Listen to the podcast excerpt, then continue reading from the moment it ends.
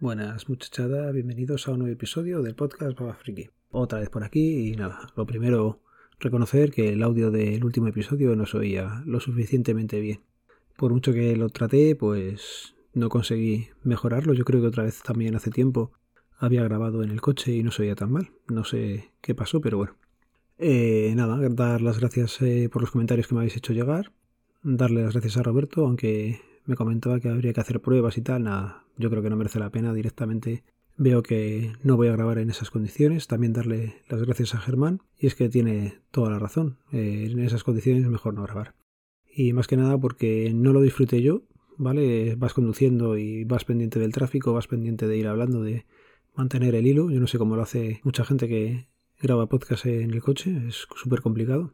Y, lo que digo, ni lo disfruté yo y creo que tampoco lo disfrutasteis vosotros lo suficiente como para que merezca la pena grabar así. Volveré a madrugar por las mañanas a ver si tengo tiempo o si no como hoy, por ejemplo, a última hora que ya se ha dormido la gente, me quedo un poquillo más y, grabo. Más es una cosa que comentábamos hoy en, en Discord y es que, no sé, a mí es una cosa el grabar el podcast que tengo que hacerlo estando yo solo, no puede haber nadie por casa. Por ejemplo, si estuviera aquí Laura en el salón cuando estoy grabando o los niños, pues no, no es lo mismo, no se podría.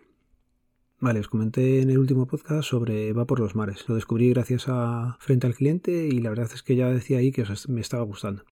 Bueno, pues eh, si no le disteis una oportunidad, dársela, ¿vale? Os iba a recomendar eh, algún episodio de los que he estado escuchando últimamente y que más me han llamado la atención. Por ejemplo, el número 9 que tiene sobre cookies y códigos postales en Inglaterra. Está muy bien explicado y te descubre una cosa pues que a día de hoy yo desconocía completamente. Y es cómo te trazan con los códigos postales allí que lo usan todas las empresas para hacer un seguimiento a la población que ríete tú de Facebook y de Google. Madre mía, el seguimiento que hacían a la gente en el 1.0.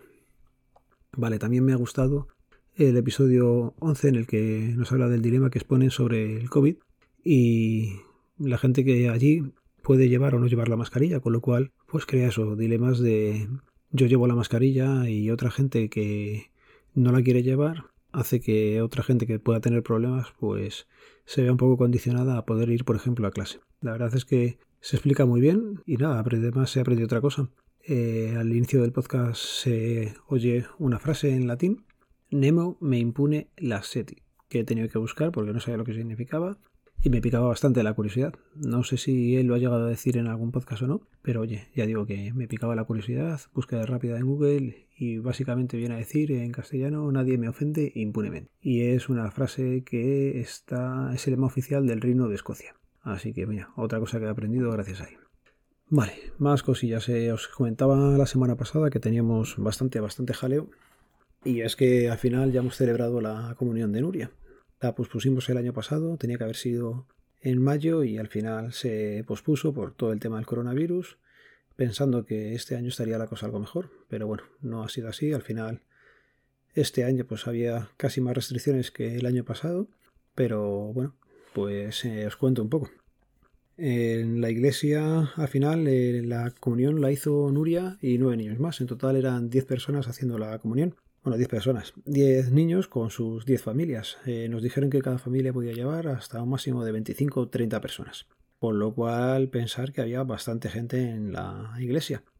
Tema COVID de la iglesia, pues si no nos contagiamos es porque Dios no quiere, porque allí había, ya digo, mucha gente y no es que la iglesia fuera pequeña, ¿vale? La iglesia es bastante grande, pero todo el mundo estaba arremolinado en los primeros 5 o 6 filas de bancos con lo cual pues la ocupación en esas filas era bastante bastante alta. Ya digo, mm, las medidas de protección, sí, todo el mundo llevaba mascarilla, pero había mucha gente en poco espacio. Lo bueno es una cada no es catedral, pero vamos, es una iglesia muy muy grande, es súper alta, es muy amplia, pero estábamos todos en el mismo lado. Así que las puertas sí que estaban abiertas y cosa que me llamó muchísimo, muchísimo la atención, el cura te da la hostia y a los niños se la ponía en la boca. Hicimos un simulacro el día anterior y él comentó que prefería hacerlo así, a tomar por culo las medidas COVID. No creáis tampoco que se limpiaba las manos entre niño y niña. Lo bueno, Nuria era la primera, con lo cual pues tendría las manos un poco más limpias el hombre. Nada, luego pues salimos de la iglesia, unas fotos allí con la familia y nos fuimos al restaurante.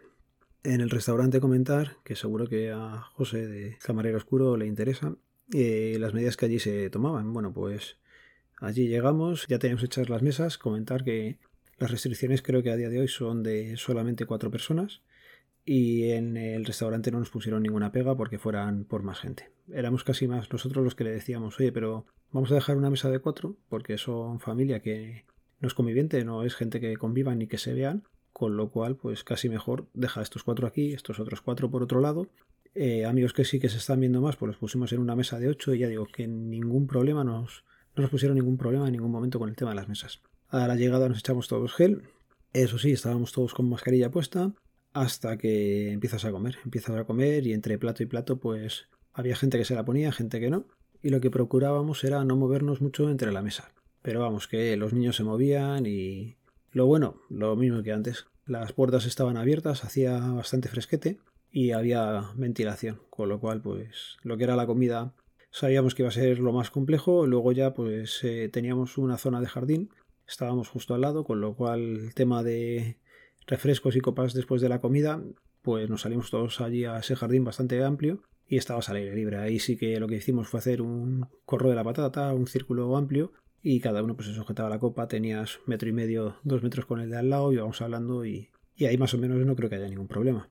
Lo bueno, pues a día de hoy estamos a casi miércoles y nadie nos ha llamado para decirnos que está malo. Así que esperaremos que en 10 días nadie nos diga que está complicado, que ha salido positivo y, y se pueda complicar la cosa. Pero vamos, resumiendo, que medidas COVID en comuniones, en, por lo menos en la nuestra, y eso que intentábamos eh, hacerlas cumplir o que se cumplieran, pues no ha sido tan bien como tenía que haber sido. Hay que reconocerlo. Otras veces nos confundimos en otras cosas y, y en esta creo que o intentas hacerlo bien y en esta, pues con la comunión, dentro de que hemos intentado hacer las cosas bien, pues se ve que no, que es complicado, es complicado. También decir que eso, que por parte del el sitio donde estábamos, mm, no se hicieron mucho hincapié en las medidas COVID que teníamos que seguir, ni que nos hubieran dicho que tuviéramos que decirle a, los invitados. Pero bueno, para Colofón pues acabamos eh, con otra gente que estaban haciendo las comuniones en una discoteca que sí que era amplia, nos teníamos un poco separados, pero allí renovación de aire poco, con lo cual nada, ahí estuvimos media hora, vimos el percal y, decidimos terminar pronto. Y por si acaso lo escucha esto Faisco del podcast Ando Tecno, comentarle a nosotros a los padres no nos hicieron confesarnos antes, ¿vale? Que sé que tenías dudas con aquello, no sé cómo lo tendrás tú al final, pero vamos, a nosotros no nos hicieron confesarnos. Y a Nuria sí le han hecho algunos regalos tecnológicos que a Nuria sí le está picando la curiosidad con estas cosillas. Le gusta la fotografía y hacer vídeos y medio time lapse con los hermanos y se van a jugar que son youtubers y cosas estas que yo creo que lo hacen ahora todos los niños, pero bueno. Y le cogieron unos amigos eh, que se juntaron varios, eh, la Sony Cybershot DSC HX60. La verdad es que es una cámara compacta, pequeñita, fácil de usar, que tiene muchas posibilidades y que esperemos que, le dé por hacer fotografía, puesto que a Laura y a mí nos gusta bastante la fotografía. Así que veremos si sigue nuestros pasos, aunque sí, siempre la, le ha llamado la atención. Y también quería tener un reloj de estos eh, pues, eh, digitales y le han cogido un Amazfit, Amazfit Vergelite. Se lo han regalado porque lo vio una tía de oferta le pareció buen regalo y a nosotros también. Y aunque no tiene móvil, pues lo va a usar con el Nexus 5X que tengo yo por casa. Se lo configuraré no para ella del todo, aunque sí tiene cuenta, pero no quiero que tenga cosas ni que tenga nada. Lo único que va a tener es que va a poder consultar ahí pues lo que anda, eh, si sale a correr algún día conmigo, pues lo va a poder consultar ahí y veremos los logros que va haciendo. Pero ya digo, no, no creemos que todavía tenga que tener móvil, así que el móvil lo va a usar, pero solamente para esta aplicación. Y nada, lo voy a ir dejando ya por aquí. Espero que este audio esté bastante mejor que el del otro día, que se pueda oír bien. Y nada, ya sabéis, este podcast pertenece a la red de sospechosos habituales, que podéis seguirnos en el feed feedpress.me barra sospechosos habituales. En las notas del programa quedan los métodos de contacto. Un saludo, nos vemos, nos leemos, nos escuchamos. Adiós.